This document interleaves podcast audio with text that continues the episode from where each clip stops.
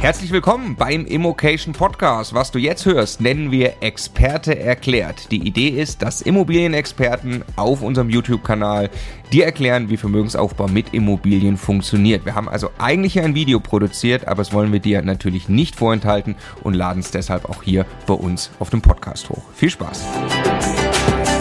Mein Name ist Paul Zödi, ich bin Österreicher, Wiener und ich bin Immobilienmillionär. Und wie ich das geschafft habe, möchte ich euch anhand folgender Punkte erläutern. Was heißt eigentlich Immobilienmillionär? Ich bin das nicht von heute auf morgen geworden, nicht mit einem Deal, sondern bin bald im zwölften Investorenjahr angekommen. Und ich glaube, ganz, ganz wichtig ist zu verstehen, ähm, Immobilienmillionär bedeutet nicht eine Million in Immobilien zu haben und dem gegenüberstehen vielleicht sogar auch eine Million oder noch mehr Schulden, sondern ich verstehe darunter, ja, dass man wirklich ein Nettovermögen von über einer Million hat. Ja? Das bedeutet aber auch gleichzeitig nicht, dass man eine Million an Eigenkapital herumliegen hat, weil der Immobilieninvestor ist klassisch begleitet von einer notorischen Eigenkapitalknappheit. Warum? Weil wenn er es hat, lässt er es arbeiten. Er setzt es wieder zielgerichtet und gewinnbringend ein. Meine erste Immobilie, ja, die habe ich eigentlich gekauft mit der Intention, sie selbst zu nutzen. Ja, das war eine stark sanierungsbedürftige Wohnung. Ich habe diese Wohnung äh, dann gekauft. Ich hatte das Glück, dass ich immer sehr, sehr sparsam war. Das ist auch ein wesentliches Element, eine hohe Saving Rate zu haben. Äh, zusätzlich habe ich das Privileg gehabt, dass mir meine Eltern auch eine kleine Summe geborgt haben, um eine Finanzierung zu bekommen. Damals habe ich eine Bausparfinanzierung gemacht weil ich es einfach nicht besser wusste, habe das Objekt gekauft und mühsamst saniert. Danach habe ich gesagt, nie wieder alles falsch gemacht, was man falsch machen kann. Hat ewig gedauert und hat zu verschiedenen Folgeproblemen geführt. Äh, gemündet ist das Ganze darin, dass ich dann äh, die Wohnung selbst nie bewohnt habe, sondern zu meiner damaligen Freundin gezogen bin und die Wohnung gekauft habe und schwupp, mein erster Fix and Flip war unfreiwilligerweise geboren. In weiterer Folge das zweite Objekt. Äh, wie gesagt, ich wollte eigentlich mich dann mit Immobilien nicht mehr so beschäftigen, aber ich habe mich immer mehr hineingetigert und habe halt gemerkt, ja, mit Immobilien, wenn man die Immobilien vermietet, da kriegt man ja Einnahmen, habe mich eingelesen, was kann ich steuerlich geltend machen und so weiter. War aber damals in der Denke noch nicht so weit, obwohl ich BWL studiert hatte, wie dieser Leverage-Effekt wirklich greift und funktioniert. Und ich habe dann äh, gemeinsam mit meiner damaligen Freundin war sie noch äh, die erste Immobilie gekauft und sage und schreibe ich, wir haben sie mit 100% Eigenkapital gekauft. Ja, weil wir nicht wussten, wie wir das sinnvoll finanzieren und wie dieser Leverage-Effekt langfristig wirkt. Uns war wichtig, und das war die Intention damals, anhand der Einnahmen zweimal im Jahr schön auf Urlaub zu fahren. Rückwirkend betrachtet war das vielleicht nicht der schlauste Move. Auf der anderen Seite haben wir jetzt Immobilien im Bestand, die abbezahlt sind, die ich gezielt wie eine Schachfigur als Sicherheit für Fix-and-Flip-Projekte oder als Ersatzsicherheit für Buy-and-Hold-Objekte einsetzen kann.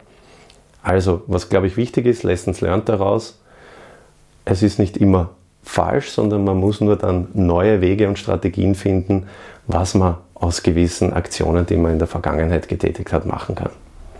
Ja, und der wirkliche Auslöser, der bei mir in diese Immobilienschiene geführt hat, der ist dann eigentlich gekommen, wie die ersten Mieten aus diesem zweiten Objekt reingekommen sind. Da habe ich gedacht, wow, das funktioniert ja.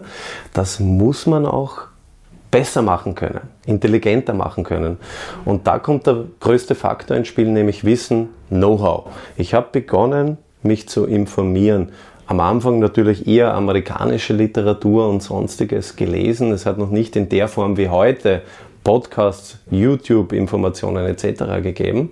Aber ich habe mich links und rechts umgesehen, habe versucht, immer tiefer zu graben. Und da ist meine Immobilienreise dann richtig losgegangen. Ich habe verstanden, wie die Magie der Immobilie, der sogenannte Leverage-Effekt funktioniert, wie man sinnvoll mit Fremdkapital Immobilien kauft und wie man sich dadurch nachhaltig ein Vermögen aufbauen kann. Was habe ich strategisch äh, aus meinen Recherchen, aus dem gewonnenen Wissen abgeleitet? Das sind vielerlei Punkte. Äh, zunächst einmal, ich muss das Ganze nicht alleine schaffen. Das heißt, ich brauche Partner. Partner, zum einen die Bank, weil die Bank gibt mir billiges, steuerfreies Fremdkapital, teilweise sehr, sehr hoch geleveraged. Aber unter Partner verstehe ich auch gleichzeitig zum Beispiel äh, meine damalige Freundin, spätere Frau, mit der ich gemeinsam, ja, aufgrund unserer, das ist der nächste Punkt, eine hohe Saving Rate, das heißt, wir waren immer sehr, sehr sparsam, haben äh, viel Kapital beiseite gelegt, das wir dann investieren konnten. Ja. Das sind ganz, ganz wesentliche strategische Schritte gewesen. Das heißt, die Partnerschaft zur Eigenkapitalbündelung, aber gleichzeitig auch Risikotragung, das heißt mehr Sicherheit der Bank gegenüber, bessere Finanzierungskonditionen, höhere Finanzierungen.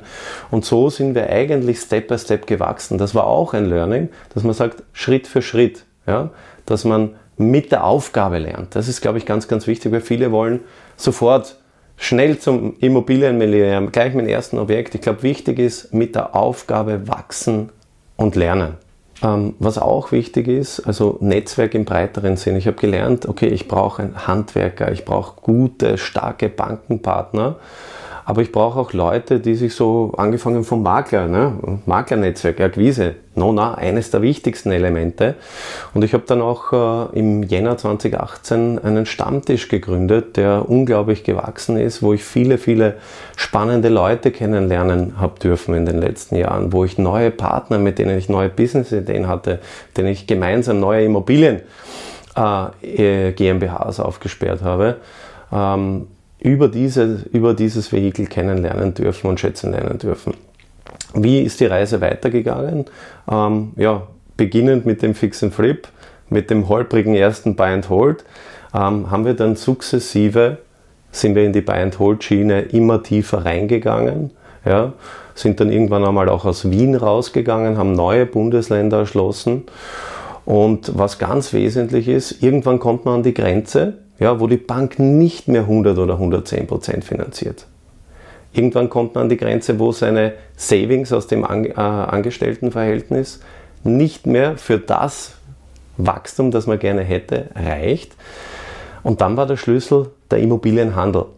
Ja, ich hatte ja mal geschworen, ich mache nie wieder Immobilienhandel, weil es so komplex äh, war, so viel Zeit gekostet hat und ich so viel falsch gemacht hatte.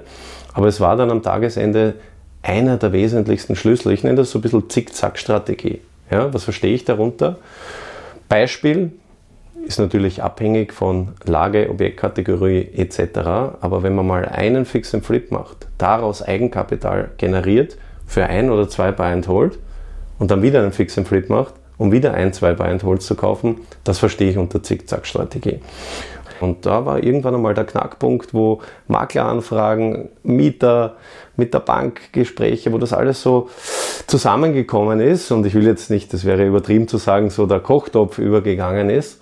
Aber da war der Punkt erreicht und das war kein monetärer bei mir, das muss ich fairerweise sagen, sondern ich habe gesagt, wo kann ich meine Zeit, ja, und wir haben alle nur 24 Stunden am Tag, aber wie kann ich die für mich und meine Liebsten sinnstiftend besser einsetzen? Ja, und wo ich und ich glaube, jeder merkt das irgendwann einmal und spürt das in sich. Irgendwann kommt der Punkt. Und äh, wie gesagt, bei mir war es nicht der Sprung ins sogenannte eiskalte Wasser. Ja, bei mir war es nicht, wie manche beschreiben, irgendein todesnahes Erlebnis, sondern ich bin sehr, sehr überlegt mit verschiedenen Fallnetzen äh, vorgegangen. Und ich glaube, das kann ich auch jedem raten, der damit kokettiert, das vielleicht irgendwann zu tun. Man muss nicht immer diese peppige Story haben, sondern man kann auch sehr, sehr überlegt, strategisch und nachhaltig diesen unter Anführungszeichen Exit wagen. Der weitere wichtige Faktor ist Wissen. Wir leben in Märkten, die sich massiv verändern. Politisches Risiko, rechtliche Elemente, finanzierungstechnische, steuerrechtliche und so weiter und so fort. Das heißt, du musst variabel bleiben. Ja? Und da ist es ganz, ganz wichtig, es gibt unterschiedlichste Quellen, angefangen von Büchern, Podcasts.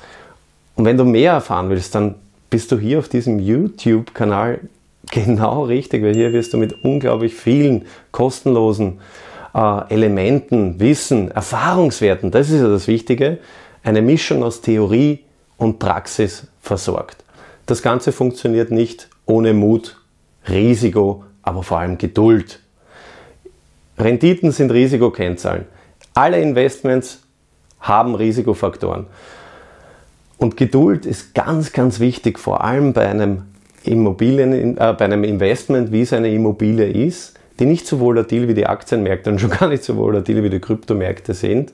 Man braucht Geduld, um Wohnungen zu adaptieren, um Mietanpassungen zu machen und von der Wertsteigerung. Wir leben nun mal in einer inflationären Welt, da spürt man jetzt gerade ganz besonders zu profitieren. Zum Abschluss kann ich nur sagen, du hast nur ein Problem mit Immobilien, nämlich wenn du keine hast.